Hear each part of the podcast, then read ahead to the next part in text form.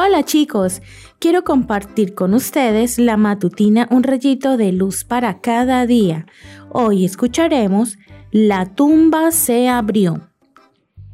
Porque el que a sí mismo se engrandece será humillado, y el que se humilla será engrandecido.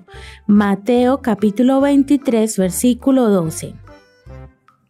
El colmo de la soberbia es no solo creerse más que los demás, sino también creerse más fuerte y poderoso que Dios. Repasamos un ejemplo bíblico. Jesús había sido muerto y puesto en su tumba, pero los fariseos recordaban las palabras que Jesús había dicho tiempo atrás sobre su resurrección al tercer día, y con la soberbia subida a la cabeza, pensaron que podría impedir eh, que eso sucediera. Pidieron que la tumba de Jesús fuese sellada.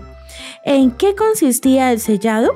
Consistía en una cuerda que se ataba cruzando la pesada piedra que tapaba la entrada al sepulcro.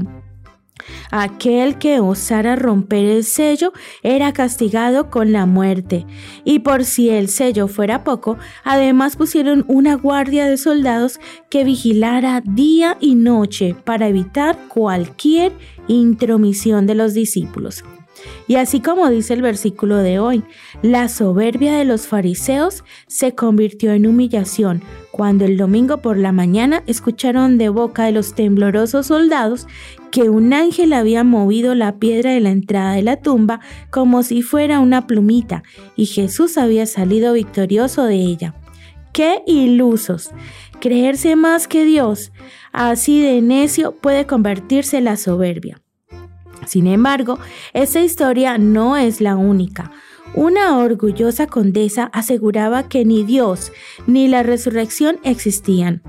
Cuando estaba a punto de morir, dejó expresas instrucciones para su tumba.